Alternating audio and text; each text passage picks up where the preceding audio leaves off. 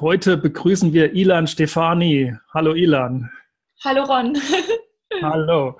Ja, ähm, freut mich, dich wiederzusehen. Wir haben ja schon, also ich habe bei dir letztens ein, ein Workshop mitgemacht und die Ilan ist, ähm, um das gleich vorweg, äh, also zur Person was zu sagen, sie ist also Körpertherapeutin, äh, Sexualtherapeutin kann man sagen und auch Trauma.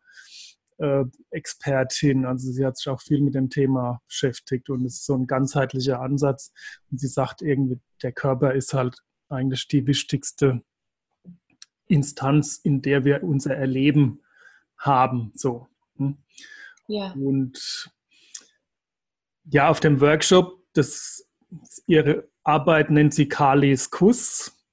Und auf dem Workshop ging es eben auch um die Frage der Körperarbeit und der Ekstase.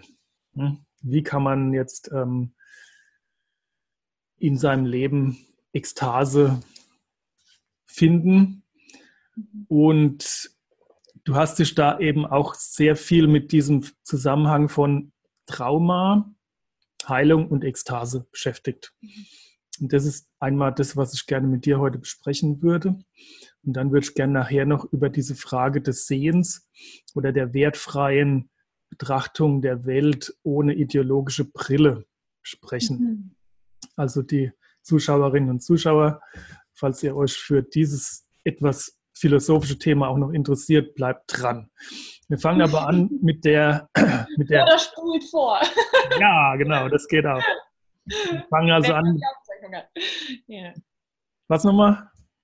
Verzeihung, ähm, wenn man die Aufzeichnung hat, aber ich, ich habe vergessen, dass natürlich bei Freischaltung in dem Sinne das gesamte Video da ist, dadurch, dass es nicht live ist. Und hm. in dem Sinne spulst du den Stellen, die interessant sind für dich. Genau. Das kann man dann durchaus machen, ja. Mhm. Ähm, ja, also was ist dein Ansatz mit diesem Trauma? Du sagst, die Menschheit, die heutige Gesellschaft, wir sind sehr traumatisiert. Äh, wir haben unseren Körper irgendwie wohl unterdrückt und wir haben die Sexualität unterdrückt, die für dich Lebensenergie ist. Und was, was ist das Problem heutzutage der Menschen? Wilhelm Reich hat mal gesagt, das Ausweichen vor dem Wesentlichen ist das Problem des Menschen. Und das hatte so eine riesige Resonanz, weil ich mich sofort angesprochen gefühlt hatte. Ich wüsste genau, welche Themen, welche Beziehungen, welche Muster von mir müsste ich ändern können. Und mein Leben wäre signifikant anders in allen Bereichen. Und dann bemerke ich mich, wie ich morgens aufstehe und anfange, irgendeinen Kleinscheiß zu machen und irgendwelche Pseudoprobleme vorzuschieben, um mich mit dem Wesentlichen nicht zu beschäftigen. Und meine Definition von Trauma, die mittlerweile auch nicht jetzt, also die nicht meine ist, sondern die, glaube ich, ein bisschen sich langsam rumspricht, ist, Trauma ist viel mehr ein Momentum und ein Prinzip als ein bedauerlicher Einzelfall. Trauma ist vielmehr ein Prinzip von Kontraktion und Dissoziation, was durch ganz verschiedene Situationen und Erlebnisse entsteht und was leider auch auf ganz, ganz vielen Kanälen sozusagen in dein Nervensystem oder in meines reinkrabbelt und dann dort seine Wirkung hat einer der Kanäle, die man jetzt heutzutage sehr ernst nimmt, ist transgenerationales Trauma. Also gar nicht mehr, welche Probleme hatte ich in der Kindheit, sondern welche hatte mein Großvater. Und das wirkt in meinen Zellen als eine Verarmung von Kontaktfreudigkeit in, mein, in meine Nerven und damit ein Verlust von Wahrnehmen, wie reich und wie lebendig und wie frei das Leben gedacht ist. Das heißt, ich würde, um diese Begriffe so ein bisschen zu verorten, Trauma und Ekstase als Gegenpole aufstellen. Und Sexualität als eine Möglichkeit, zutiefst heilsam uns in unsere Körperinnen und Körper zurückzuführen. Mit anderen Worten, da starten zwei Menschen mit Sex, um jetzt mal ein klassisches Beispiel zu nehmen, und damit natürlich auch mit der gesamten Traumaladung ihres Nervensystems, mit der gesamten Erinnerung an Ekstase, mit der gesamten Sehnsucht nach Ekstase. Wenn diese beiden Menschen jetzt nicht alles falsch machen oder nicht viel falsch machen und ihre sexuelle Energie verbinden und fließen lassen, wie sie fließen möchte, werden diese Menschen von einem Trauma erleben, weggetragen, mehr hinein in ein Ekstase erleben. Und beides sind natürlich graduelle Dinge. Das ist ja nicht, jetzt bin ich im Trauma und jetzt bin ich in der Ekstase. Es ist ja immer so ein Floaten zwischen diesen Extremen, die wir haben. Ähm, mit anderen Worten, mich interessiert viel weniger das, was wir, glaube ich, als Traumatherapie begründet haben, die individuelle eins zu eins Arbeit an einem Vorfall. Mich interessiert auch auf einer Ebene viel weniger das Schocktrauma, die einmalige Überwältigung, als das, was kollektiv da ist. Ich habe das in diesem Seminartext über dieses Seminar, wo wir uns ja kennengelernt, beschrieben als das kollektive Hintergrundrauschen einer ganzen Kultur. Wir könnten sagen, ein niedrigschwelliger Stress unterhalb von unserem Radar, umso mächtiger, hm. umso zerstörerischer. Denn das Problem an Trauma, und ich will Trauma gar nicht zu einem Problem erklären, sondern zu einem, einem Symptom, mit dem wir umgehen können. Das Problem an Trauma ist, per Definition führt es zu blinden Flecken. Diese Art von niedrigschwelligem Stress, die unterhalb von meinem Radar läuft, die kann ich jederzeit leugnen. Und das ist ja auch mein gutes Recht. Ich bin ja gar nicht da, um dir einzureden, du hättest Probleme, von denen du noch nichts wüsstest. Und gleichzeitig glaube ich, ganz viele Menschen, ich inklusive, laufen mit einem Erleben rum. Warum schiebe ich mein Leben auf morgen auf? Es ist nie morgen. Warum tue ich das? Warum weiche ich aus vor dem Wesentlichen? Obwohl in den Sternstunden, in denen das Wesentliche mich trotz meiner Widerstände und Ängste erwischt, ich weiß, das hier ist Leben. Dafür lebe ich. Für diese Momente. Sind diese Momente so selten gedacht, weil das Universum doch ungnädig ist? Oder sind diese seltenen ekstatischen Einblicke in volles Leben eigentlich unser Dauerdesign? Und wir Menschen machen etwas, um halt nie am Start zu sein.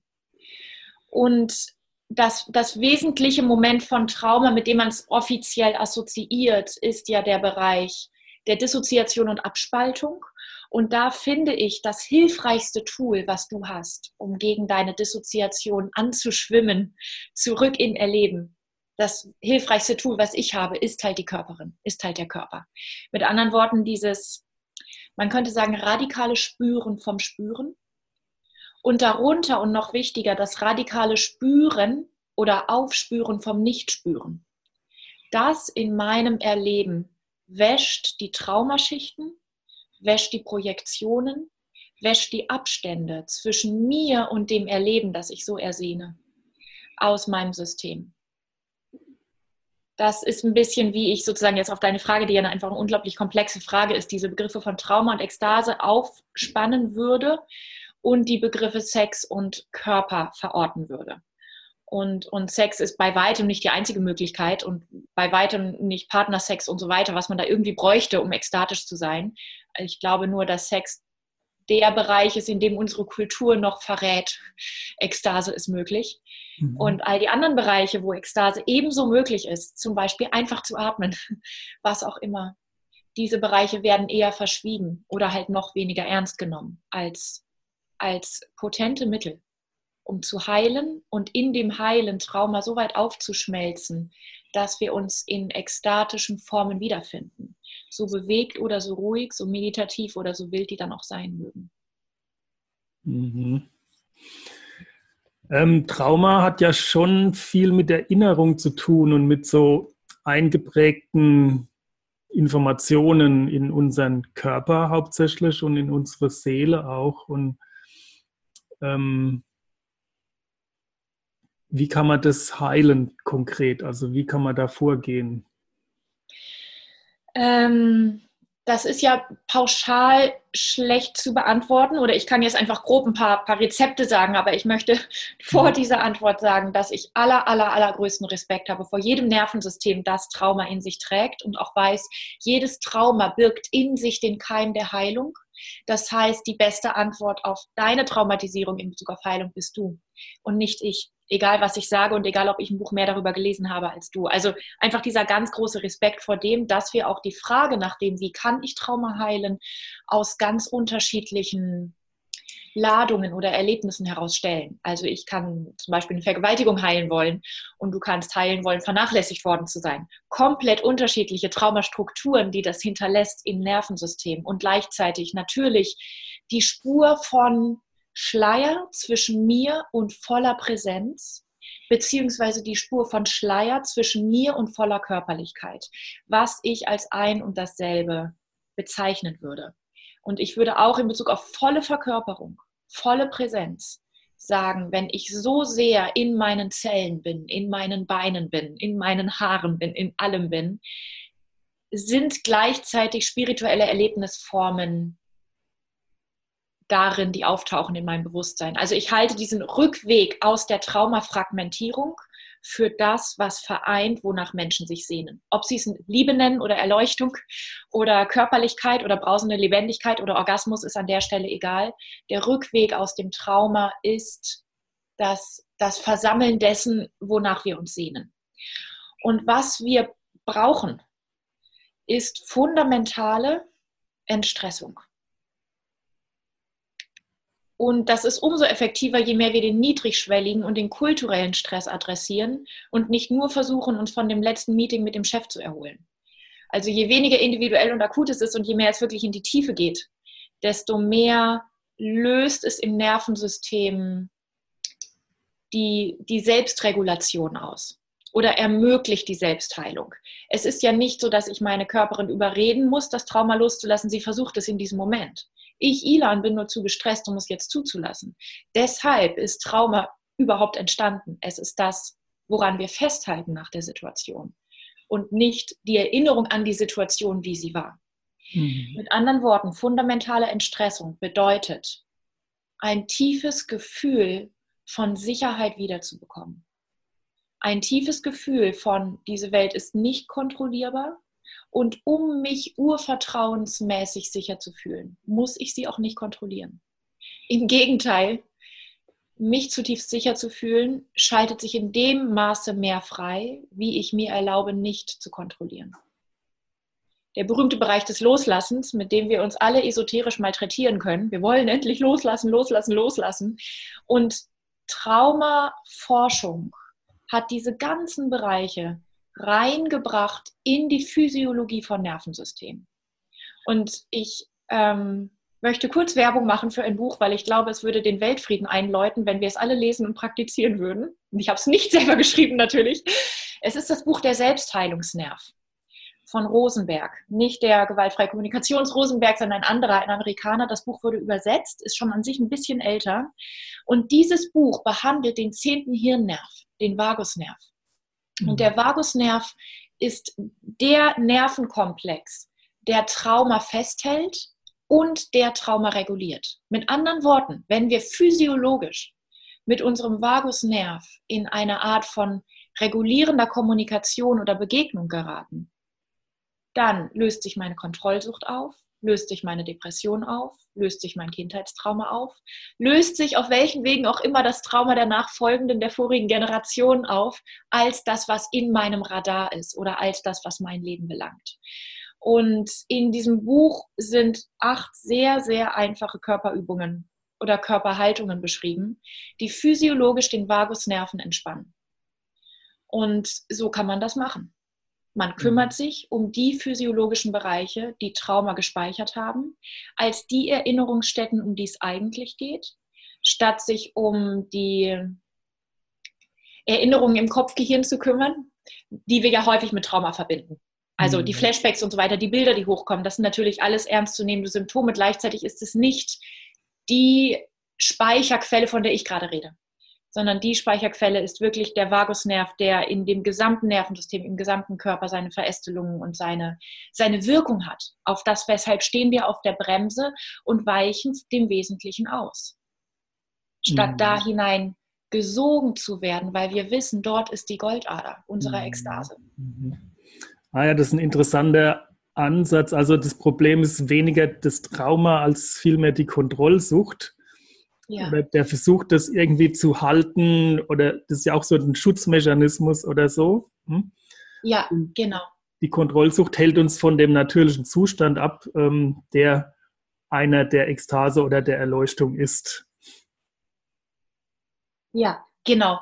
Wenn wir es ähm, in den Definitionen oder in den Begriffen einfach sozusagen relativ sauber halten wollen, dann würden wir sagen, wir nehmen jetzt dieses krasse Beispiel von Autounfall. Ich werde angefahren und mein Bein ist zersplittert. Das Trauma ist nicht, dass das Auto gegen mein Bein fährt. Das Trauma ist das, dass ich danach eine Form von Festhalten an Überwältigung, eine Form von Kontrollieren statt überwältigt zu werden von. Schmerz, von Entsetzen, von Weinen, von Zittern, von Energie, die sich danach wieder öffnet. Dass ich danach diese Form von Kontrollsucht in Anführungsstrichen ähm, da drauf packe. Das erst ist die Definition von Trauma. Es ist das, mhm. woran ich festhalte und nicht das, was mir passiert ist, objektiv gesehen. Und objektiv natürlich in Anführungsstrichen. Mhm. Aber ja. du würdest auch ein, Auto, ein Trauma haben, wenn ein Auto gegen dein Bein fährt und ich auch. Und trotzdem wird die Situation von uns beiden verschieden als überwältigend erlebt und sehr wahrscheinlich auch in einer verschiedenen Weise eingespeichert und daran festgehalten als einer chronischen Kontraktion. Und der Punkt, den Säugetiere Wildtiere, nachdem, dass sie vom Geparden gejagt wurden, den die halt richtig machen und Menschen falsch ist, nach der überwältigenden Situation stellen sie sich hin und lassen die Energie laufen. Sie tun das Gegenteil von kontrollieren. Mhm. Sie schütteln sich, beziehungsweise sie lassen zu, dass sie geschüttelt werden und dass sie gezittert werden von dem Adrenalin, der Energie, die sich da fürs Überleben eigentlich freigeschaltet hatte. Und würden Menschen das machen, würden wir signifikant heilen wir würden signifikant die gesamte Menschheit, alle globalen Probleme in einer wesentlichen Weise positiv beeinflussen. Statt immer nur rumzurudern mit neuen Gesetzesentwürfen, um noch irgendwie dem letzten, neuesten Problemchen Herr zu werden. Dieses ganze Herrwerden, ich muss der Welt Herr werden, ist Zeichen einer traumatisierten Gattung. Wir haben mhm. kein Interesse daran, diese Schöpfung uns zu untertan zu machen. Hätte sie uns nicht solche Angst gemacht, dass wir bis heute daran festhalten, es darf nicht passiert sein. Und es ist aber passiert und durch diese Leugnung kollektiv und individuell hindurchzutauchen. Dafür ist die Regulation vom Vagusnerv innerlich sozusagen der Vorgang und das Erleben unter Menschen wichtig, sicher zu sein. Hm. Und das ist leider auch nochmal ein Riesenproblem, weil ein Gazellenbaby, was gejagt wurde, rennt natürlich zurück zu einer Herde, die gesagt, nee, du hast die falschen Streifen, bitte geh raus. Menschen haben seltenst eine wirklich intakte Herde, die wirklich mit Freisetzung von überlebten Stress, Trauma, Überwältigung und so weiter umgehen kann, wenn sie nach einer Traumatisierung sozusagen zurückkehren in ihr normales Leben. Denn ihr normales Leben trägt bereits die Spuren von dysfunktionalen kollektiven Traumaprinzipien. Und da würden wir einander unendlich viel Gefallen tun, wenn wir einander erlauben würden, diese sozialen Herdentiere zu sein und zu bleiben, die wir ja sind und als die wir ja auf die Welt kommen. Wenn wir da eine, eine traumakompetente Kultur hätten, wo wir einander begleiten, nachdem wir Schock, Todesangst, Überwältigung erlebt haben, dann würden wir einander so viel Sicherheit schenken, dann könnte ich mir meine ganzen lustigen Vagusübungen einfach sparen, weil durch das Gefühl von Sicherheit in meiner Herde der Vagusnerv sich auch entspannt. Ich müsste dann kein Buch lesen und keine Übungen machen, weil ich dann einfach meinen meinen Tribe, meine Herde um mich hätte und mein Nervensystem dann das machen darf, was es seit Millionen von Jahren am besten kann. Stress loslassen. Mhm. Es ist hm. sehr simpel. Wir müssen uns so lange über Trauma informieren, wie wir es gleichzeitig künstlich als Thema auf Abstand halten. Und sobald wir Trauma wieder als Momentum im Leben zulassen, wirklich zulassen, ist die Traumaregulation ebenso etwas, was wir automatisch zulassen. Und wir wohnen dann dem Wunder bei von aus dem Horror erwächst der Lotus. Aus, dem, aus der größten Wunde die größte Kraft. Aus dem größten Schmerz die schönste Ekstase. Wir wissen das. Wir wissen, dass wir an den Stellen geküsst sind. Kalis Kuss, an denen der Tod uns besucht hat. Und wir haben keine Tools, um bis dahin zu gehen, wo sich das bestätigt, was wir da erahnen und ersehnen. Mhm. Ja, da hast du jetzt schon ein großes Panorama aufgemacht. Äh, ähm, der größte Schmerz führt zum größten Glück oder zur größten Ekstase oder der Tod kann das Leben geben. Also so, das gehört halt alles zusammen. Ne? Das ist ähm, ein Ausstieg aus dieser Trennung von den verschiedenen Bereichen. So, das ist auch ein Ausstieg ja. aus der Wertung. Ja, und das kann natürlich auch jetzt, also da steht mir jetzt dieses Ilan verdrängen deinen Tod nicht und so weiter. Das ist natürlich auch schnell irgendwie eine Ansage, bei der man so ein bisschen gestresst reagiert Was mhm. übrigens wieder eine Traumaspur in meinem Nervensystem ist, weil wenn mich stresst, dass ich sterben werde, habe ich ein Problem, weil das ist so ziemlich das Einzige, wovon ich wirklich ausgehen kann.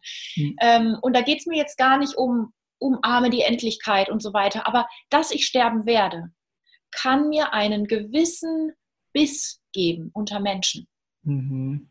Denn als Herdentier suche ich den Gleichklang mit der Mehrheit.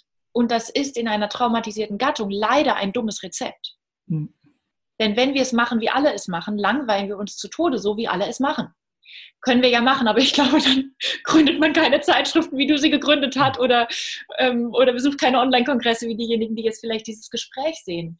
Das heißt, ich brauche eine gewisse Aggressivität in mir. Von das war's, wenn ich morgen tatsächlich vom Auto angefahren werde. Oder übermorgen mir ein Klavier auf den Kopf fällt und ich bin tot dann will ich doch heute mich mit was anderem beschäftigt haben, als damit, ob ich hübsch genug bin. Es gibt was, oder richtig genug, oder liebenswert, oder irgendwas. Es gibt was, wo dieses Momentum vom Tod uns ganz pragmatisch wütend machen kann, ungeduldig machen kann. Und ich bin große Bewerberin von Ungeduld. Denn wir sind gedacht, auf dem Punkt zu leben. Und ganz viel, was wir uns dann vornehmen, um besserer Mensch zu sein und weise zu sein und Geduld und alles hat seine Zeit. Ja, bla, bla, bla. Aber seit 6000 Jahren in dieser Kultur warten Menschen darauf, dass alles in seiner Zeit sich irgendwann ins Paradies auflöst. Und das ist auf diesem Weg nicht passiert. Es ist nicht passiert, indem wir abwarten und uns dieses Abwarten auch noch verkaufen als eine Tugend. Wir sind verdammt wütend, verdammt ungeduldig und es ist eigentlich nicht okay, dass wir heute so viel Zeit im Funktionieren verbringen, mhm. während Funktionieren etwas ist, dafür sind wir ja gar nicht angelegt. So kommen wir ja auch nicht auf die Welt und sagen, oh, nach dem Stillen habe ich meine fünf Funktionierminuten und später baue ich die aus zu 40 Stunden in der Woche. Wir kommen auf die Welt und sind für Nonstop-Lebendigkeit designt und eigentlich auch nur dann glücklich. Und diese Rage von Nein, du nimmst mir diesen Moment nicht weg, das hier ist mein Leben, soweit kommt es noch. Diese Art von Empörung, die kommt auch aus dem Moment, dass ich weiß, ey, Ilan, in deinen Tod begleitet dich keiner. Das wirst du schön alleine schaukeln, ob es dir passt oder nicht.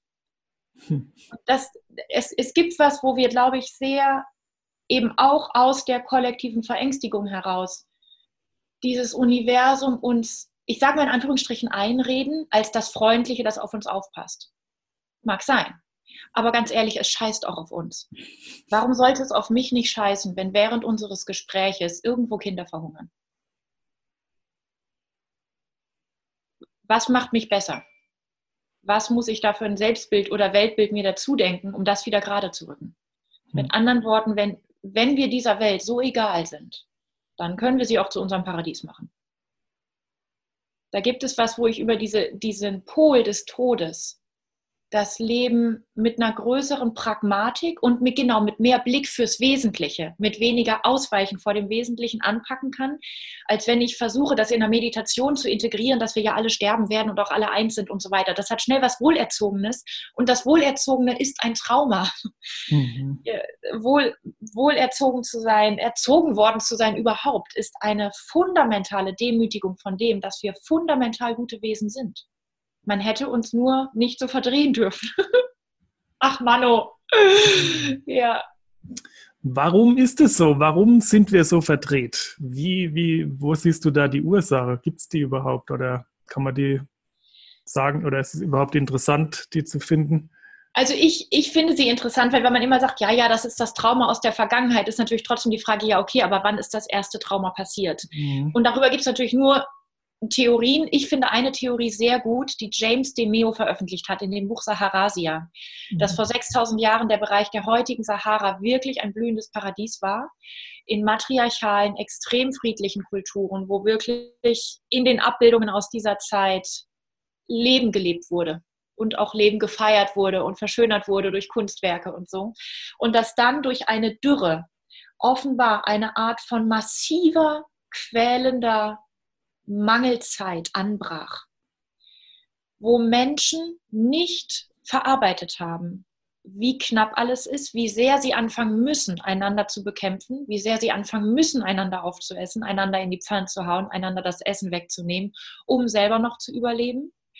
Das heißt, zu diesem Zeitpunkt, wo diese Dürre ausbrach, begann eine eine Art von Völkerwanderung und der Umschwung in patriarchale Gesellschaftsstrukturen und der Umschwung in Darstellungen, wo es mehr um Gewalt ging und mehr um Sieg und mehr um Kampf und Verlust, als darum, dass das Leben wundervoll ist man es halt jetzt auch noch an die Wand malt.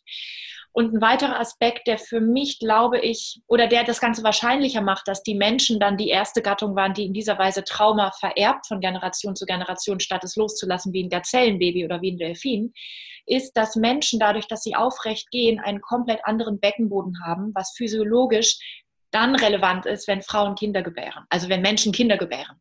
Dass sie dadurch, dass sie aufrecht gehen, ihr Beckenboden oder ihr Becken so geformt ist, dass Menschenbabys ein Jahr früher als alle anderen Säugetierbabys, mindestens ein Jahr früher, auf die Welt kommen. Das heißt, wir kommen mit einem um ein Jahr roheren, offeneren, verwundbareren Nervensystem auf die Welt als alle anderen Säugetiere.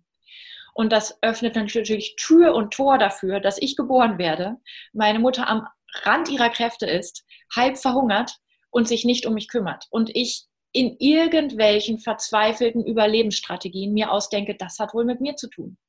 Dann bin ich wohl nicht gut genug. Weil mein Design Millionen von Jahren war, hey, man wird geboren, man hat seine Mama, man hat vielleicht seinen Pinguinpapa, man hat wer weiß wen, irgendwie alles super und man lebt und man stirbt. Game over, aber unterwegs viel Spaß gehabt. Und diese Unschuld, diese Direktheit, dieses Leben im Leben, das wird verschoben. Das wird, davon dissoziieren wir. Mhm. Das ist das, was wir auf morgen verschieben, weil wir heute uns darum kümmern müssen, warum wir von unserem eigenen Vater nicht erkannt werden. Und diese Art von Errorsignal, wirklich an der Basis unserer Existenz.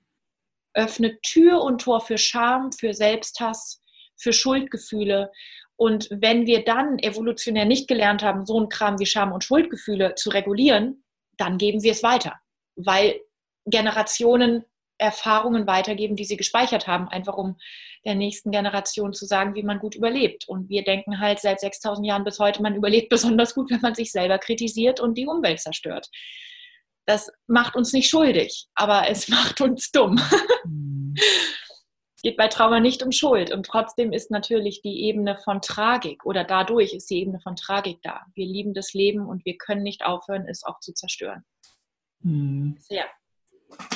Daher kommt das für mich und mhm. öffnet dann später natürlich für alle, ähm, für alles Nachlegen den Raum. Jeder Krieg, mhm. ähm, jede Ohrfeige, jedes mir nicht zuhören, wenn ich weinen möchte. Jeder Hund, der stirbt und ich wollte einfach nur, dass meine Knie zittern dürfen und wer auch immer sagt, reiß dich zusammen, das ist doch nur ein Tier. Was auch immer. All die kleinen, großen Verletzungen. Und wir sind immer noch, wenn wir auf die Welt kommen, unfassbar sensitiv. Und wie viel Gewalt, wie viel struktureller Gewalt wir ausgesetzt sind, das, das können wir selber gar nicht ermessen. Und dennoch leiden wir. Vieles spüren wir gar nicht bewusst von dem Schmerz. Das, ne, wenn wir das alles spüren würden, ich glaube, da würden wir schon lange nicht mehr mitspielen hier in dem komischen Spiel.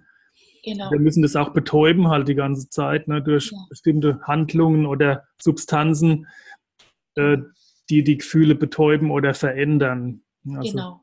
Und das kann man an, an einem Haufen von Dingen, an Kontrollsucht, an Putzsucht, an Arbeitssucht, an mhm. cholerische Anfälle, man kann es an Milliarden Dingen festmachen, im Kern.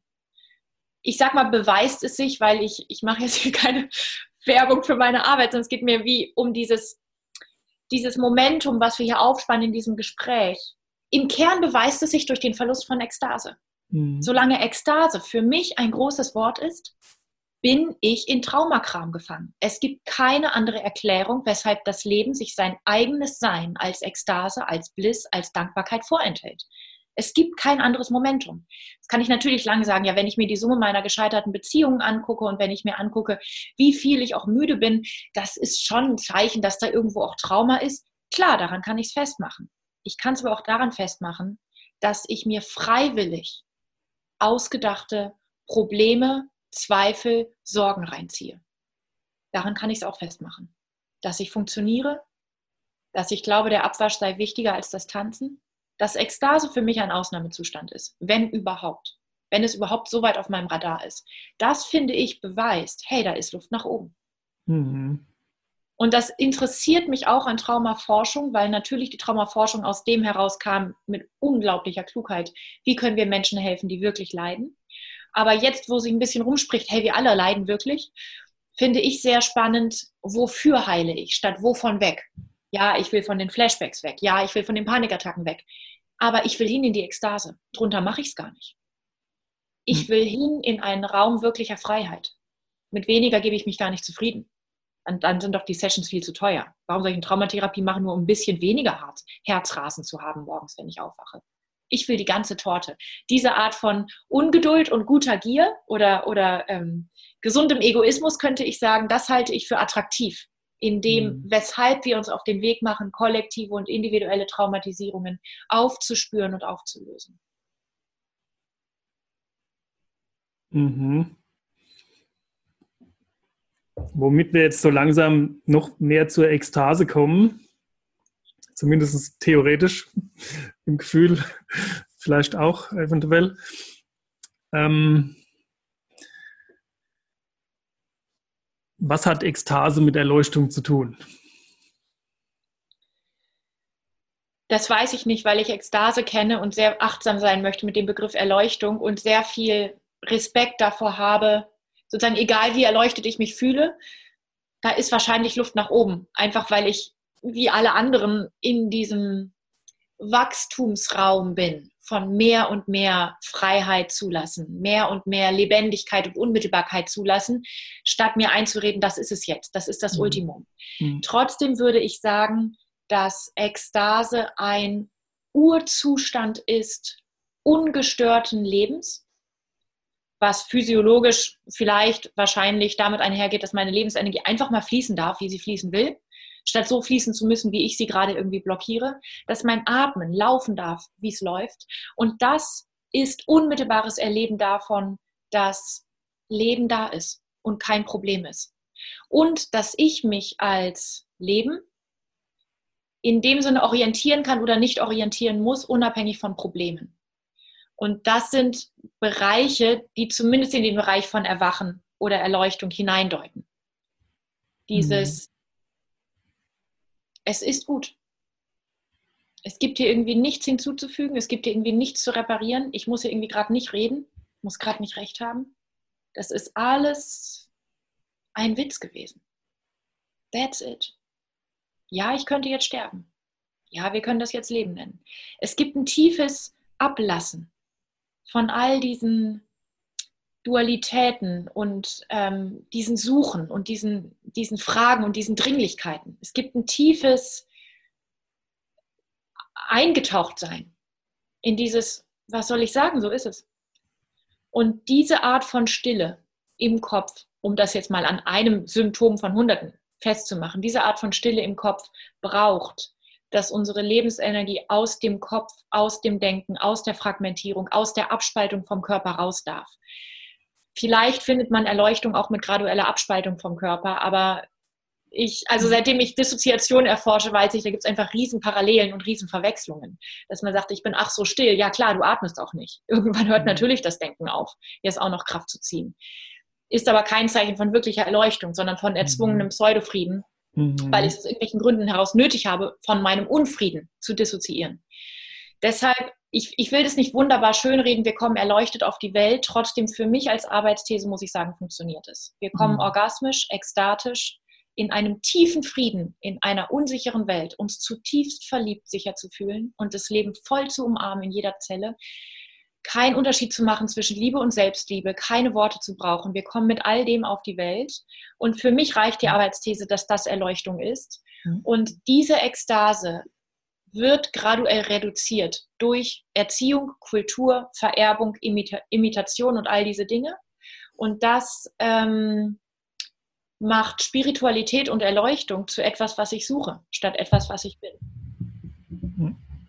Das, also insofern, ich, ich selber bin da eigentlich relativ mutig, indem kümmere dich um das eine und das andere kommt. ähm, aber will da gleichzeitig natürlich all den anderen ähm, Forschungen und auch all den unglaublich komplexen Traditionen zum Thema Erleuchtung überhaupt jetzt nicht ähm, ihren mhm. Raum oder ihre, ihre Unterscheidung da irgendwie, ja, was heißt wegnehmen, aber mhm. ich will da jetzt gar nicht auf diesem Feld dagegen antreten, um das so zu sagen. Also ich habe die Arbeitsthese, dass der erleuchtete Zustand der gesunde Zustand ist. Ja. Wir sind eigentlich, wenn wir gesund sind, sind wir automatisch erleuchtet. Der ungestörte Zustand. Der, ja. wo die Störungen weg sind, ja. Genau, ne, das ist eigentlich unser Geburtsrecht. Ne? Ja. Und wie du schon sagst, wir werden so geboren in diesem ja. Zustand der Ganzheit und des inneren Friedens und der Liebe. Ja. Und was uns eben jetzt davon abhält, ist das Trauma.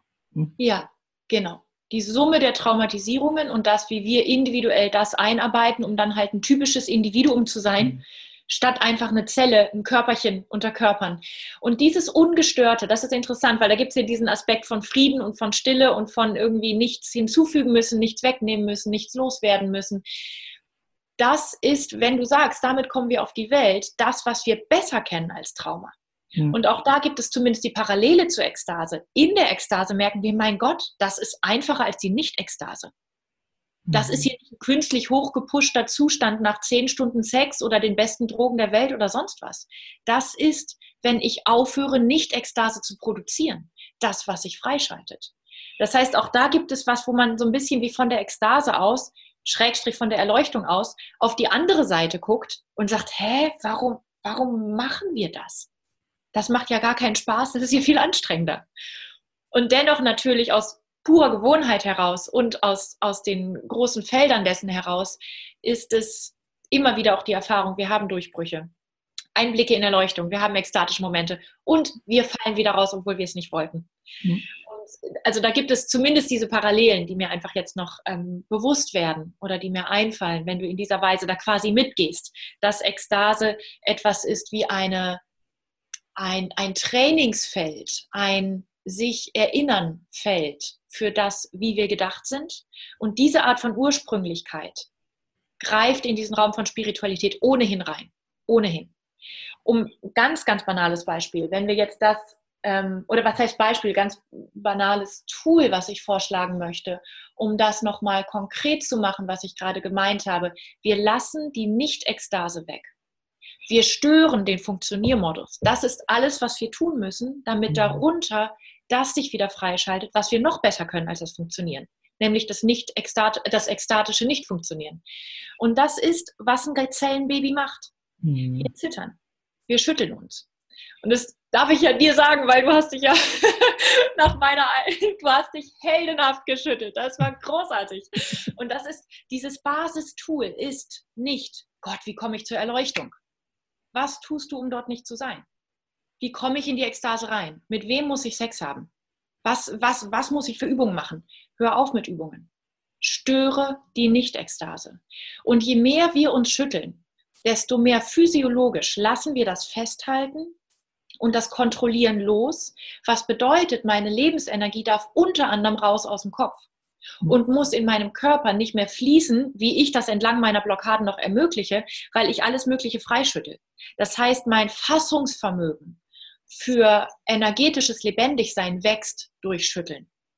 Und ja, selbst wenn es dir darum geht, den Stress vom Meeting mit dem Chef loszulassen, das Beste ist nicht, dich hinzusetzen, drüber zu meditieren, dass er halt eine schwere Kindheit hatte. Das Beste ist, dich hinzustellen, Playlist mit deinen Lieblingssongs an, zehn Minuten einstellen, laut genug, tief durch den Mund atmen und dich wirklich schütteln. Und dieses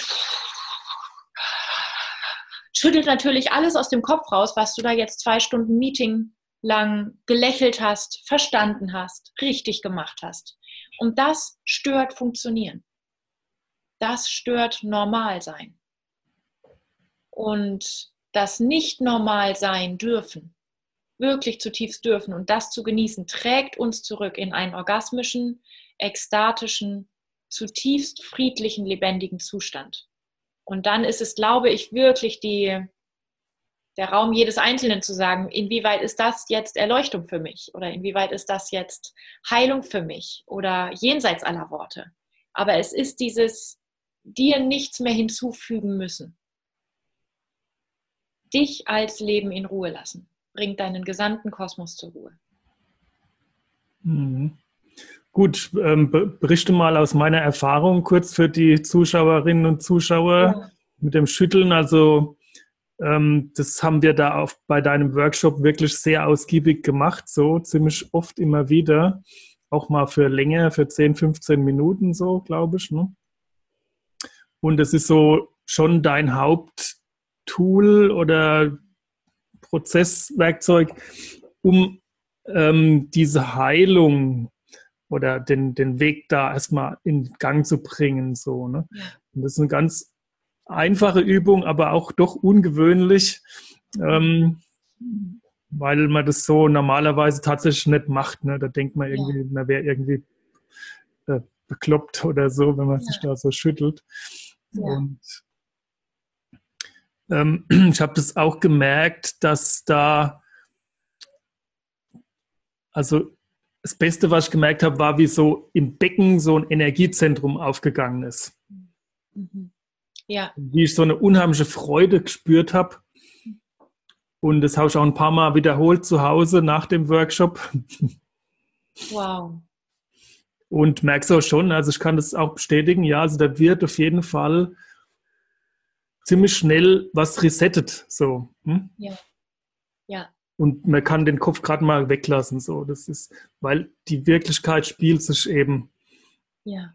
woanders ab. Ne? Ja. Und ich merke auch unheimlich stark jetzt den Unterschied. Ich meine, ich tue auch meditieren. Ja, ich meditiere auch. Und es äh, fällt mir manchmal schwer, die zwei Sachen zu kombinieren, muss ich sagen. Wobei ich habe jetzt auch zweimal die Kundalini-Meditation von Osho gemacht, die ja auch mit dem Schütteln anfängt. Ist zu, zufälligerweise äh, mir ja. begegnet jetzt hier in der Nachbarschaft. Haben wir da zweimal jetzt schon am Abend Kundalini-Meditation gemacht. Und dann ist am Ende auch Meditation. Aber auf jeden Fall, also bei beiden, also das kann ich eben jetzt sehr, sehr, also viel besser noch diesen, diese Bewegung unterscheiden, wenn ich da oben bin und wenn ich hier weiter unten bin. Ja. ja. Wundervoll, wow. Und es ist halt tatsächlich, wenn du jetzt sagst, da geht Freude im Herzen auf, da geht Energie im Becken auf. Es ist halt wirklich, wir haben das nicht fokussiert. Wir haben keine Übungen und Visualisierungen gemacht für Organe im Becken, damit da irgendwie Energie fließt. Wir mhm. haben nur gestört, dass sie nicht fließen darf. Mhm. Das heißt, das ist jetzt, wo du jetzt Oshos Kundalini-Meditation, Osho hat diesen wundervollen Satz gesagt, wenn ich sage, lerne die Kunst der Liebe, dann meine ich, verlerne die Wege der Nichtliebe. So ein bisschen wie kümmere dich nicht um die Liebe, kümmere dich um das, was du ihr in den Weg stellst. Und mit mhm. Ekstase würde ich exakt dasselbe sagen. Mhm. Kümmere dich darum, aufzulösen, wie du sie verhinderst. Dann ist sie da. Sie ist da, du bist es nicht. Sie ist da, ich bin es nicht. Und das über den Körper ist aus, aus vielen Gründen, also zum einen halte ich es für unglaublich effizient, zum anderen ist mir wahnsinnig lieb, dass wir große Schritte von Heilung, große Kompetenz in Bezug auf das, was gut für uns ist und nicht gut für uns ist, wirklich im eigenen Körper haben, im eigenen Design haben und nicht abhängig sind von Methoden. Und es ist deshalb auch so wichtig, weil wir kulturell traumatisiert sind. Der Geist ist willig, das Fleisch ist schwach. Es ist genau andersrum. Unser Geist ist wirklich schwach. Mhm. Der Körper ist willig. In diesem Moment, der traut mir alles zu. Ich traue es mir nicht zu. Mhm. Ich bin das Problem. Das heißt, wir haben da eine Art von Umkehrung dessen, was diese Kultur an Misstrauen gegen das eigene Körperliche in uns reingeflüstert hat. Und wenn ich jetzt sage, Sexualität ist so ein geeigneter Bereich, um sich mit Ekstase zu beschäftigen, dann unter anderem nur deshalb, nicht weil Sex besser wäre als tanzen oder als ein Kind streicheln oder als eine Blume gießen oder sonst etwas oder einfach zu atmen, sondern weil Sex halt ein besonders mit Trauma aufgeladener Bereich ist. Alleine deshalb, weil wir kulturell zwischen Männern und Frauen seit 6000 Jahren Misstrauen vererben und durch entsetzliche Traumatisierung in beide Richtungen und Schuldzuweisung in beide Richtungen immer, immer weiter nähren. Das heißt, dort, wo am meisten Trauma feststeckt, ist halt auch am schnellsten, am meisten Ekstase zu holen, wenn wir die Hebelpunkte wirklich gut ansetzen. Mhm. Unter anderem deshalb interessiert mich das Thema Sex. Nicht deshalb, weil Sex jetzt besser wäre oder an sich kraftvoller wäre, ähm, mhm. als etwas, was sich für dich oder für mich halt richtiger anfühlt. Das mhm. sind dann, mhm. glaube ich, auch individuelle Zugänge. Und einige sagen, für mich ist es mal und nur mhm. mal. Ja. Dann hat niemand das Recht zu sagen, na, also die eigentliche Erleuchtung und Ekstase kommt aber anders. So insofern, mhm. da gibt es einfach dieses Folge dem, was dich zurückgießt in das Gefühl von Einheit. Ja. Und im Seminar hatten wir ja das Modell, Ekstase ist ein Schwarm. Das heißt, in der Ekstase bin ich im Innen und im Außen in einer Weise eingewoben und fraglos und bewegt und frei und in Anführungsstrichen nicht frei oder nicht wichtig, wie in einem Schwarm, wie in einem Vogelschwarm, wie in einem Fischschwarm, was ja äh, Figuren sind, die wir dann auf YouTube verehren mit Aufnahmen, wo wir sagen, wie unfassbar schön diese Vögel fliegen als Schwarm. Wir sind, wir sind begeistert von dem, wie viel Synchronizität da möglich ist. Und wir sind dieser Schwarm. Wir sind diese Ekstase. Wir sind dieses orgasmische Moment, sich selber nicht am Leben zu hindern. Und in dem Sinne Ekstase als ein Schwarm und Nicht-Ekstase funktionieren als Fragmentierung, als Störung von Schwarm. Das sind eigentlich die, die Modelle in der Sprache oder in der Vorstellung, mhm. mit denen man sich da vielleicht annähern kann. Äh, der Schwarm jetzt erstmal auch auf mich als Individuum bezogen, als Person. Ne? Ja, genau. Natürlich, ich glaube, als Herdentiere sind wir zum Beispiel in einer Gruppe, wenn wir uns da wohlfühlen, wie zum Beispiel vielleicht in einem Seminar, wenn das gut läuft, ist natürlich ein unglaublich nährender Raum, weil ich merke, wow, ich darf weinen und sie rennen nicht raus. Mhm. Wow, ich darf sagen, ich möchte eine Hand und jemand kommt und berührt mich, statt zu sagen, damit musst du allein klarkommen, du bist groß genug. Das heißt, eine Herde kann unglaublich tief heilsame Momente von Schwarm kreieren. Aber das Momentum Schwarm ist in mir vollständig möglich. Ich mhm. brauche dafür keine Umwelt. Ich brauche dafür kein Verständnis, kein Gesehenwerden von jemandem anders. Das mhm. ist in mir das Prinzip, diese ganzen fragmentierten kleinen Inselchen. Ja, aber das mit der Steuer, da muss ich später noch, schreibe ich mir eine Notiz. Diese ganzen kleinen nervösen Gedanken, die weggehen vom Moment. All die wie aufplatzen zu lassen, wie Energiepunkte zurückfließen zu lassen, wie sie eigentlich fließen wollen, dann würde ich sagen, Denken ist, oder diese Art von Alltagsdenken ist verwirrte Lebensenergie.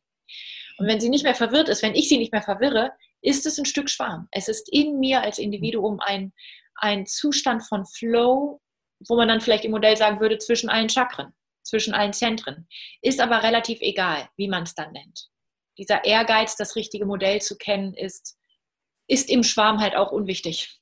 Mhm. Weil es halt nichts gibt, was anführt. Es gibt auch mhm. keine Wahrheit, die besser wäre als ein Irrtum oder so. Das ist das auch wieder das Wertfreie. Ja, ja, genau. Dass also, Wertungen auf Stress und auf Angst verweisen. Mhm. Nicht auf ja, Klugheit. Du hast Verzeih. ja, ja, ja, nee, du hast, ich, ich, will jetzt eigentlich ganz viele Sachen noch fragen. Mhm. Also eine kurze ein Abschluss von dem, was wir gerade besprochen haben zu der Ekstase und zu dem Schwarm. Das war eine meiner großen Verwirklichungen auch auf deinem Workshop, dass ich das alleine fühlen konnte. Also, dass ich gemerkt habe, ich habe ja. das in mir, ich brauche gar nicht eine Partnerin zum Beispiel ja. ne, oder so. Also, dass, dass ich das alleine kann. Ja. Und wie perfide zum Beispiel um, darf ich das aufgreifen als ein Beispiel, um das mal wieder aufzurollen?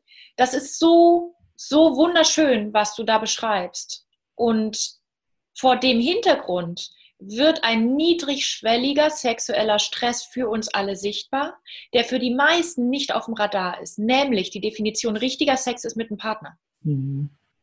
Und das setzt so viel Stress ins Nervensystem, dass je mehr Stress da ist, umso weniger orgasmisches Erleben oder Ekstase sich freisetzen kann. Einfach weil Stress Richtung Trauma fließt und nicht Richtung Entstressung und Ekstase. Auch an diesen Stellen merken wir, aha, der niedrigschwellige Stress, knapp unterhalb vom Radar, hat viel mehr zerstörerische Auswirkungen auf das, wie viel Ekstase ich erlebe, die, die Irrtümer, an die alle glauben, bei denen alle glauben, na so ist es halt. Das ist viel zerstörerischer als das, wo ich weiß, es ist ein Glaubenssatz aus der Kindheit, der ist mir wenigstens bewusst und ein Teil von mir weiß, es stimmt nicht. Und dieses physische Moment zu erleben, ich brauche niemanden dafür. Die Ekstase, dieses orgasmische Fließen, das ist jetzt in mir vollständig da. Und schau, wie unglaublich schön wäre eine gesamte sexuelle Kultur, wenn wir alle das wüssten. Wir kämen so satt und so orgasmisch und so frei in den Sex miteinander, wenn wir ihn dann haben wollen, dass wir wirklich füreinander da sein können. Und dass wir nicht mhm. das Gefühl haben, im Wesentlichen geht es um eine Performance, wo man hoffen kann, man steht am Ende nicht da wie der letzte Idiot. Mhm. Und das ist, das berührt mich so. Wenn wir unser eigenes orgasmisches Erleben wirklich erleben, dann wissen wir, dass die Kultur sich geirrt hat. Und wenn wir es wirklich physisch wissen, dann kommen wir satt in den Kontakt, statt mit dem Brauchen. Und uns dann auch noch dafür zu schämen, dass wir uns bedürftig fühlen. Weil wir etwas in uns aufgelöst haben, was wir ja gar nicht selber verschuldet haben, einfach nur geglaubt und übernommen haben. Um das aufzulösen, macht uns automatisch zu so großzügigen Wesen, zu so sozialen Wesen, zu so sensiblen Wesen. In dem Moment, in dem ich dich nicht mehr brauche, für irgendetwas, für irgendeine Form von Bestätigung, weil ich durch meine eigene Ekstase satt bin, kann ich erst anfangen oder auf einer wirklich tiefen Ebene das feiern, was ein Kontakt kann. Und das ist mehr als ich brauche was, du brauchst was, lass uns einen Tauschhandel machen. Das ist mehr feiern, mehr lachen, mehr Dankbarkeit, mehr staunen. Wunderschön, danke. Was für ein schönes, was für ein schöner Punkt, um das wie nochmal runterzubrechen oder begreifbar zu machen, mhm. weil wir beide natürlich jetzt auf einer Ebene in derselben Situation waren und ähm, und das vielleicht abstrakt klingt, wenn man darüber redet in der Sprache, ohne es physisch anzuwenden in dem Moment. Mhm. Ja, es war physisch spürbar, erfahrbar in dem Moment. Ja, wundervoll. Und ähm, trotzdem wollen wir ja auch, ähm, haben wir Sehnsucht nacheinander, die Menschen. Ja. Wie du in deinem Buch auch schreibst, ja, am Ende steht die Wahrheit, wir sehnen uns nacheinander. Und da, da ist auch dieses Mann-Frau-Thema und ähm, wo es halt auch sehr viele Verletzungen gibt. Und ja. was ist da los eigentlich? Also Jetzt ist natürlich Mann-Frau-Thema was sehr duales und ich glaube, je mehr wir aus Traumastress oder Traumaorientierungen rauskommen, desto mehr wird das relativ egal. Also einfach, weil ich mhm. ganz oft mitkriege, Männer sagen, ich muss in meine männliche Kraft und Frauen sagen, ich muss meine Frau, meine innere Frau endlich wirklich wieder mhm. blühen lassen und leben lassen. Und ich merke, gönne ich dir von Herzen, aber du sagst mhm. es mit sehr viel Stress auf dem Radar und das ist erstmal keine gute Richtung. Das heißt, mir geht es zum Beispiel mit meiner Weiblichkeit unglaublich gut, seitdem ich darauf verzichte, mich zu fragen, wie weiblich ich bin. Großartig. Mhm. Einfach diese, diese Möhre vor der eigenen Nase mal wegzulassen und mal zu sagen, hey, wie wäre es, wenn ich einfach richtig bin, so wie ich bin ähm, zwischen Männern und Frauen. Also glaube ich, wenn wir global sexuell heilen, wird es weniger wichtig, wann ich was bin, beziehungsweise ich kann jedes Geschlecht sein oder mich jedem Pol zuordnen, mit jeder Definition spielen, soweit es mir gerade gut tut. Und das kann sich auch ändern. Trotzdem kollektiv kommen wir aus einer ganz, ganz krassen Zuordnung. Du Mann, ich Frau. Und das ist existenziell wichtig. In Patriarchaten ist das die Frage, wo gehörst du hin? Du mhm. musst in eine enge Schablone passen. Das ist das eine. Das eine ist einfach, du musst dich bekennen als Mann oder Frau und du musst richtig und erkennbar sein als Mann oder Frau. Und das per se vergewaltigt die Vielfalt von Leben. Mhm. Einfach weil es auch ganz, ganz viele Menschen und Geschlechter gibt, die sagen, keine ja. Ahnung, für mich ist das mhm. keine relevante Größe, der ich mich zuordnen kann. Und das andere ist, wir kommen kollektiv aus dem Frauen aus dem Trauma unterlegen zu sein und Opfer zu sein und sexuell zu schwach und ausgeliefert zu sein, zu hoffen, nicht vergewaltigt und missbraucht zu werden, aber nicht wirklich was dagegen tun zu können. Frauen kommen kollektiv aus dem Selbstbild, ich bin Opfer und unterlegen. Männer kommen kollektiv aus dem Trauma, ein Täter zu sein, per se zu viel zu sein, und zwar durch ihre eigenen Genitalien. Und ich hoffe sehr, dass wir da in den nächsten Generationen noch viel, viel mehr Bewusstsein dafür kriegen oder das viel mehr erforschen, wie traumatisch es ist, als Täter zu gelten, weil es genauso traumatisch ist, wie als Opfer zu gelten oder sich als Opfer zu fühlen. Das ist ja auch nicht, du giltst als Täter, das ist ja, diese Konditionierung hat geklappt. Ein Teil von dir fühlt sich zu viel mit dem, dass du ein Mann bist. Wie krass ist das? Dir bleibt nichts anderes, um das in diesem Moment zu ertragen, als dich selber zu hassen, mhm. als dich für deine Existenz zu schämen, als dein Recht auf Glück und Ekstase auf morgen zu verschieben, vielleicht auch auf die nächste Inkarnation, denn du bist es ja nicht wert. Und das Ganze zu verdrängen und unter den Radar zu schieben, sonst bist du nicht sprechfähig, weil, wie du sagst, der kollektive Schmerz unfassbar groß ist. Und speziell der kollektive männliche Schmerz ist noch weniger bearbeitet als der weibliche, weil Frauen einfach auf Generationen aus effektiver Frauenbewegung zurückschauen können. Und das können Männer leider nicht und bräuchten es genauso. Mhm. Das heißt, da ist kollektiv zum einen los, dass alle in Schablonen passen, die aus dem Unlebendigen kommen und aus der strukturellen sexuellen Gewalt eines Patriarchats kommen. was für alle der gleiche Stress ist, der gleiche Käfig ist und dann verschiedene Käfigseiten. Hier sind die Opfer, dort sind die Täter. Die Täter können nichts machen, um keine Täter zu sein, dafür müssten sie sich kastrieren. Die Frauen können nichts machen, um keine Opfer zu sein, dafür dürften sie keine Vagina haben. Und das ist eine Pattsituation, eine, eine, ein Trauma par excellence. Das ist da physisch los. Oder das ist ja physiologisch los oder das ist da kollektiv gesehen los. Und vor dem Hintergrund finde ich unendlich berührend, mit wie viel Liebe, mit wie viel Sehnsucht, auch mit wie viel Erfolg wir es immer wieder doch noch zueinander schaffen. Beispielsweise, selbst wenn das jetzt hier das Ende der Fahnenstange wäre, wir beide können gerade miteinander reden. Wie viel nach 6000 Jahren die wirklich entsetzliche Formen von Vernichtung, Demütigung und Missverständnis vererbt werden. Auf einer Ebene zwischen uns beiden. Das, das nach meinem Erleben ist da los. Und das, was diese globale sexuelle Heilung vorantreiben würde, ist, dass wir wacher durchschauen, es geht nicht um Schuld. Also, dass, dass Frauen wacher durchschauen, wo sie Schuldgefühle haben, aber besonders Männer. Mhm. Dass Männer wacher durchschauen, wenn sie sich schuldig fühlen für ihr Begehren, für ihre Kraft, für ihre Genitalien, für wer weiß was. Schuld ist ein Traumasymptom. Es ist nie die Wahrheit. Schuld ist nie die Wahrheit. Dieses radikale Durchschauen von, okay, ich fühle mich schuldig, okay, es ist beschissen, aber es ist nicht real, das würde helfen. Dann glaube ich natürlich, Begegnungen zwischen Männern und Frauen ähm, helfen der globalen sexuellen Heilung. Aber, und ich glaube, das können wir nicht überspringen, jeder Mensch liebt radikal rücksichtslos die eigenen Genitalien, die eigene Sexualität erforscht, wie die ist und ein bisschen unter der Maßgabe, ich bin bereit, jede Form von Sexualität in mir als meine zu erkennen, aber nichts Normales. Und es kann natürlich sein, deine Sexualität ist eigentlich ganz normal und genau das, was du in der Schule gelernt hast und in Pornos und so weiter, fein. Aber es ist gut, sich darauf vorzubereiten, dass die eigene Sexualität, die eigenen Genitalien auch ganz, ganz, ganz andere Dinge ansprechen als das, was wir lernen oder erwarten wenn wir das Wort Sex aussprechen. Deswegen mag ich auch zu sagen, ey, Sex gibt's gar nicht. Bisschen um dieses ganze Stressfeld wegzunehmen und zu sagen, leg mal eine Hand auf deine Genitalien und atme mal rein. Und dann spürst du nichts und dir ist langweilig und danach wird dir übel und danach weinst du und weißt nicht warum. Und weißt du was? All das sind super Zeichen, dass es hier richtig gut vorangeht. Diese Art von Wegnehmen von diesen Nebelbomben, die unsere Begriffe überall sind, das finde ich attraktiv.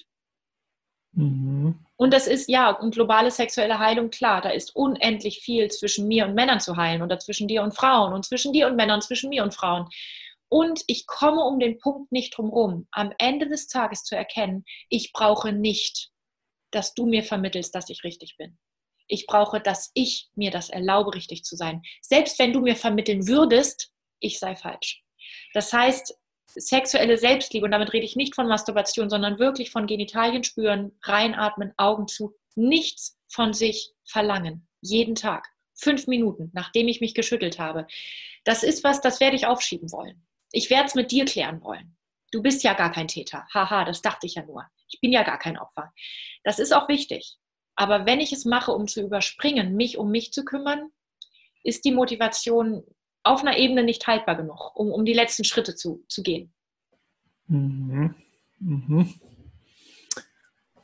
Ja, gut, gut, ja. Also unser Programm wäre, zu diesem Zeitpunkt vom Gespräch wäre unser Programm ein Meeting mit dem Chef, mit Stress rausgehen, ins eigene Zimmer gehen, sich zehn Minuten schütteln, sich danach nackt aufs Bett legen, Hände auf die Genitalien, reinatmen, fünf Minuten nichts machen. Und ich glaube, wenn das alle machen würden, dann hätten wir ab morgen fühlbar bereits eine andere Welt, in der alle sagen, uh, irgendwas ist hier ganz verschoben, im guten Sinne. Mhm. Okay, ich würde noch mal zu dem Wertfreien kommen jetzt. Wir sind ja auch schon bald wieder am Ende vom, von der Länge her, was man so ungefähr, was noch sozial verträglich ist. ähm, du hast ja auch gesagt, dass ähm, wie hast du das gesagt? Moral ist, ist ein Unterdrückungsmechanismus oder so.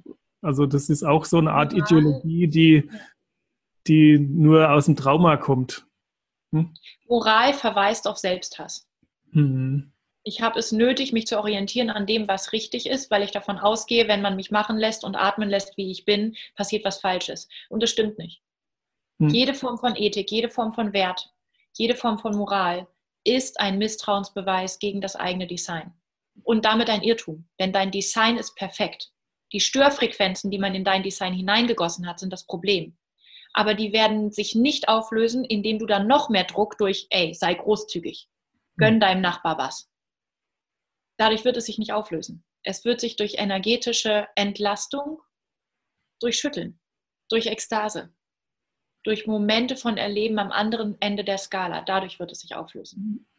Durch mhm. inneres Sattsein, nicht durch inneres Drangsalieren. Mhm. Und dann, dann sieht man auch erst, was eigentlich in dieser Gesellschaft abgeht, wenn man es mal nicht moralisch betrachtet. Ja, ja, mhm. genau. Was die wirklichen Kräfte sind, die wirken. Genau. Und es sind bei allen Beteiligten gute Kräfte im Kern. Trauma ist keine mhm. Krankheit. Trauma ist nicht per se ein Problem. Trauma ist ein Schutzmechanismus, der mhm. übrigens nur deshalb in dir läuft, weil du dich liebst. Mhm. Weil du nicht wieder verletzt werden möchtest. Warum eigentlich nicht, wenn du dich so scheiße findest? Warum eigentlich nicht? Weil dein Design Selbstliebe ist. Es gibt keine Alternative zu Selbstliebe. Es gibt keine Alternative zu Liebe. Es gibt aber die Illusion einer Alternative und das ist der Selbsthass. Das heißt, Trauma gebiert erst die Dualität. Mhm. Und weil wir denken, jetzt fühle ich mich richtig, bin ich nur am anderen Ende desselben Käfigs angekommen. Denn richtig ist keine lebendige Kategorie. Hm. Richtig ist ein erleichtertes, jetzt darf ich mich mal kurz entspannen, von jemandem, der sich grundterrorisiert fühlt. Und sowas ist ein Mensch heutzutage. Er fühlt hm. sich ständig terrorisiert. Hm. Also das Ganze richtig und falsch zum Beispiel ist genau. schon eine totale Anspannung, eigentlich eine Abspaltung von mir genau. selbst. Und wir wollen uns richtig fühlen. Und das ist niemals die Lösung. Hm. Die Lösung ist, wir fühlen uns.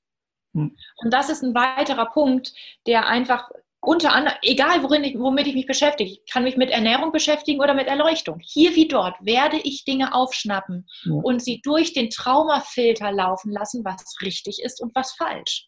Und das ist einfach schwierig, wenn wir dann spirituelle Tugenden uns anerziehen wollen, die wir uns nur deshalb anerziehen, weil wir den Irrtum aufsetzen, wir müssten uns weiterhin erziehen, so wie wir erzogen wurden.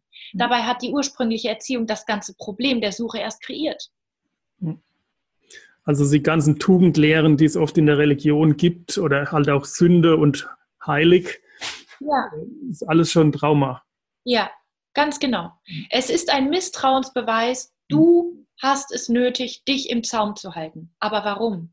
Denn alles, was wirklich aus dir rausfließen möchte in die Welt, ist Liebe und mhm. Großzügigkeit. Und ein extremes, sensibles, soziales Gespür für das, was der ganze Kosmos braucht, was deine Familie braucht, was die Umwelt braucht, was die Eisbären brauchen, um jetzt nicht auch noch zu verhungern. Wir, wir haben dieses Design, was wir bräuchten, um die Welt zu retten, was wir bräuchten, um einander in Schutz zu nehmen. Wir erlauben nicht, dass es seine Arbeit macht. Mhm. Unter anderem dadurch, dass wir glauben, es sei besser, dass wir uns ständig durch Tugenden erziehen.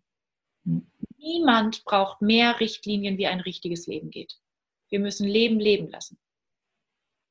Mhm. Und ja, klar, dann sage sag ich, ja, okay, das ist jetzt irgendwie eine nette Theorie.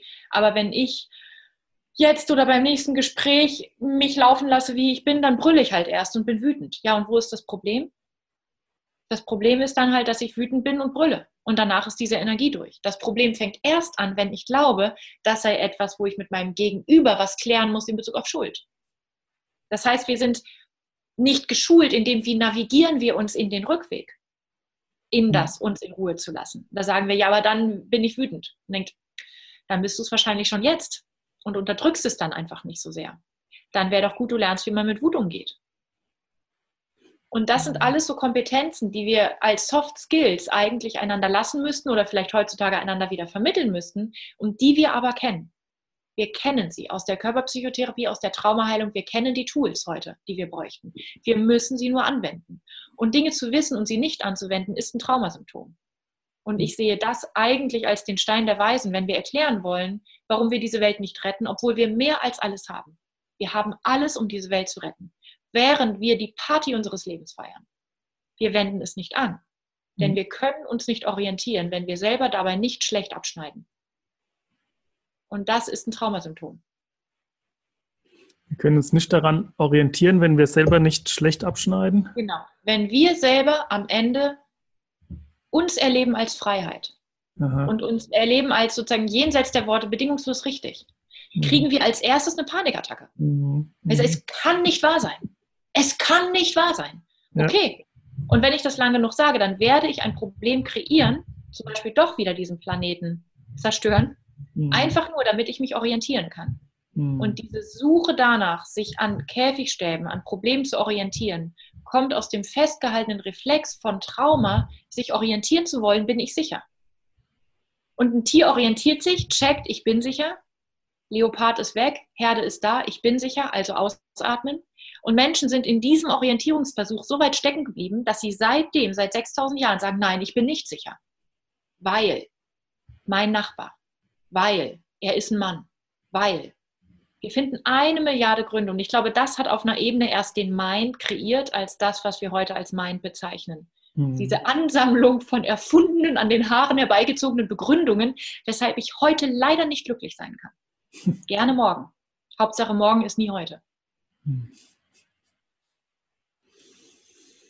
Mein Gott, ja. Ein riesiges Illusionstheater, was ja. nicht notwendig wäre. Ja, ja, ganz genau.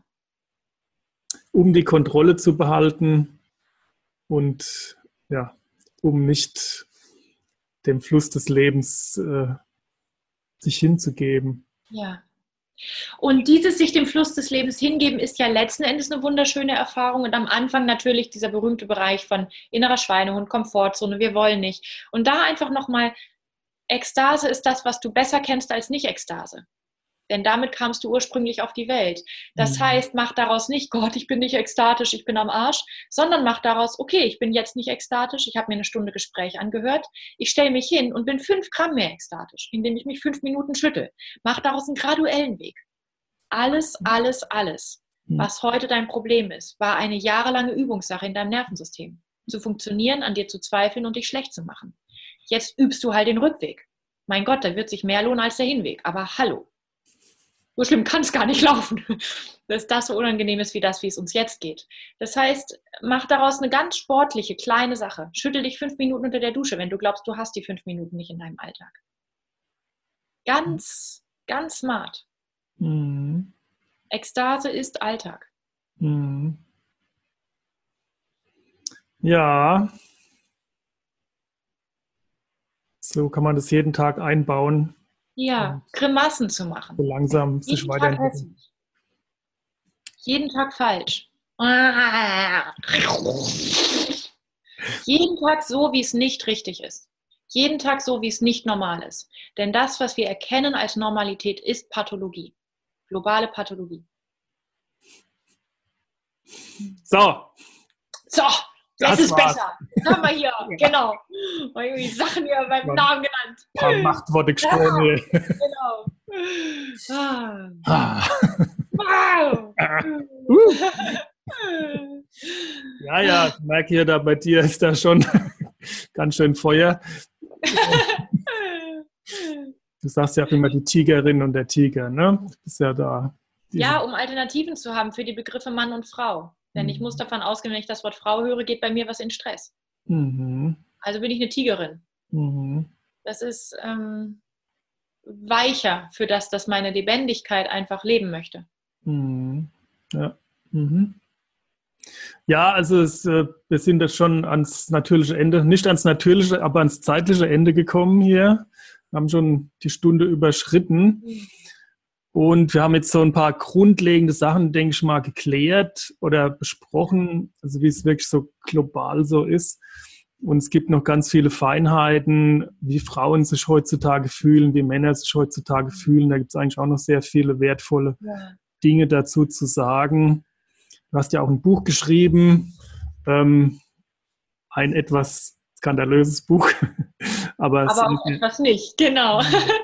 Ein Teil des Skandals ist, wie wenig es skandalös ist auf einer Ebene. Ja, ja. Sehr, tief, sehr ja. tiefgehend auf jeden Fall und ähm, ein, ein unbestechlicher Blick in die menschliche Bedingung. Und Ja, also es gibt, du machst äh, ja auch Seminare, Kurse und diverse ähm, Arbeiten in der Hinsicht. Wir werden noch deine ähm, Webseite und so weiter einblenden. Schön. Und du bist mit uns auf dem Weg zu einer besseren Gesellschaft, zu einer befreiten, lebendigen Gesellschaft. Und ich finde es ganz toll, dass es diese ganzen Initiativen, diese ganzen erblühenden Landschaften doch jetzt so gibt. Ne? Also da kann man schon auch mal sehen hier, dass, dass es ganz viel Gutes so gibt auf der Welt. Und ich glaube, wir sind vielleicht sogar historisch an einem Wendepunkt, hoffe ich doch, ne, dass sich nämlich endlich mal diese Lebenskräfte mal wieder durchsetzen. So. Ja. Daran arbeiten wir alle. Hm? Ja. Let's fetz. Und da bin ich dir auch sehr dankbar, dass du dich da einbringst und so, hm. so stark und bestimmt das Wort ergreifst. Hm. Schön. Vielen Dank. Vielen Dank. Schön. okay, dann danke ich dir auch für das Gespräch und bis dann. Schön.